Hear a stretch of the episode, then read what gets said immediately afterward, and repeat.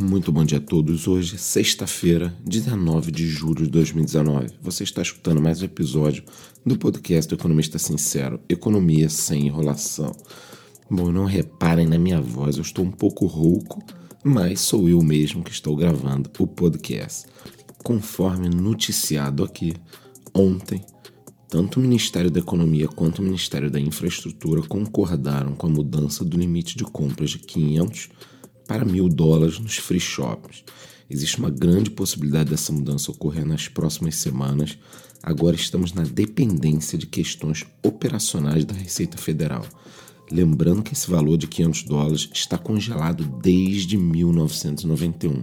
Ou seja, se fôssemos para revisar esse número exatamente, daria mais do que mil dólares, mas mil dólares já está um excelente valor. Outra boa notícia foi a divulgação de que já foram extintos mais de 21 mil cargos comissionados nos primeiros 200 dias do governo.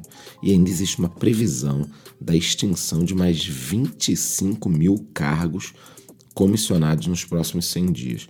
É isso que o povo quer, pô. Chega de desperdício, ninguém aguenta mais destinar dinheiro suado do trabalho para o amigo do amigo ganhar 10, 15, 20, 30, 40 mil reais às vezes. A gente sabe do teor, né, do que, que se passa em Brasília com esses cargos. Então a extinção desses quase 50 mil cargos aí, talvez esse ano, seja uma excelente notícia para o Brasil. E por falar em governo, o ministro-chefe da Casa Civil, Onyx Lorenzoni, informou que na próxima semana já teremos detalhes sobre a liberação do FGTS, tá? A data exata deve ser na quarta-feira. Esse dinheiro é muito bem-vindo, pois pode dar um pequeno fôlego para a economia brasileira que está totalmente parada, né? Quer dizer, é como se você estivesse afogando uma pessoa, esse FGTS é você tirar a cabeça para a pessoa pegar um ar, né? Mas eu não quero desanimar vocês, então eu tenho também uma boa notícia.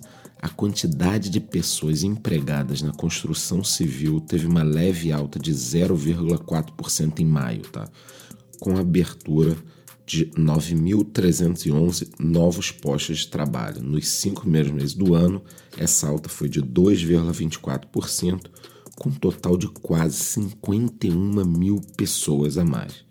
Para vocês terem uma ideia da importância do setor da construção civil, ele emprega mais de 2 milhões de pessoas no Brasil.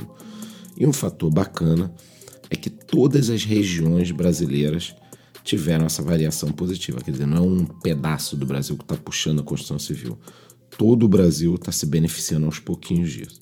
Eu sei que é pouco, mas ocorre que o setor da construção civil, quando decola, leva toda uma cadeia produtiva. Porque nós estamos falando aqui do material de construção, né? quer dizer, piso, tubos, fiação. A gente está falando também de móveis, eletrodomésticos, serviços de mudança, corretagem de imóveis bancos que vão ganhar com os juros dos financiamentos. Então, tudo anda quando a construção civil anda, tá? E acho que um fator que pode ajudar bastante também é a queda da Selic e a reforma da Previdência.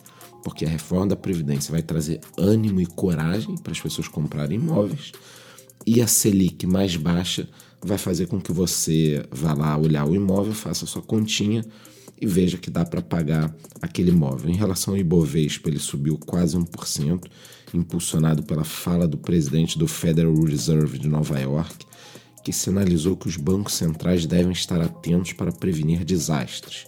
Isso é mais um indicativo de uma queda de juros, tá?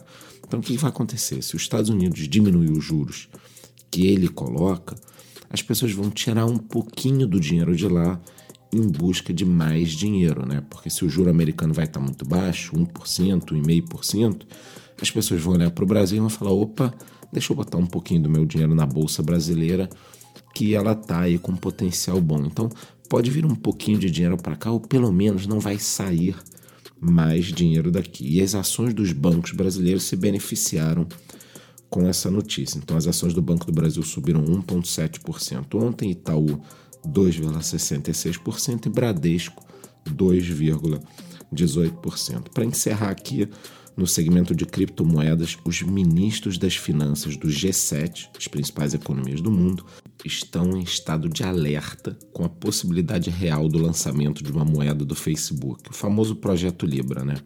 Então eles aproveitaram um evento na França para soltar o seguinte comunicado: Abre aspas.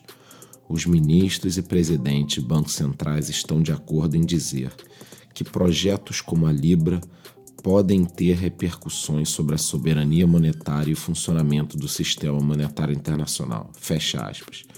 Eu acho interessante, né, os governos que gostam tanto de adotar novas tecnologias para controlar, multar, vigiar, quando a tecnologia vem no caminho da liberdade de escolha das pessoas, aí surgem alertas. Saibam que o projeto do Facebook é só a ponta do iceberg. Existem dezenas de grandes empresas trabalhando silenciosamente, agora mais ainda, né? Em seus próprios projetos. Então, Amazon, Google, Microsoft, Apple e uma dezena de empresas chinesas, todos estão trabalhando em suas moedas. Sendo assim, o G7 pode até atrasar um pouquinho essa inovação, mas com certeza não conseguirá impedir a evolução dos meios de pagamento e de que você cuide da sua própria reserva de valor. Esse é um caminho sem volta, tá? Podem atrapalhar o que for, de, da forma que quiserem, a moeda do Facebook, mas esse mercado de criptomoedas veio para ficar, tá aí há 10 anos e é o futuro, tá?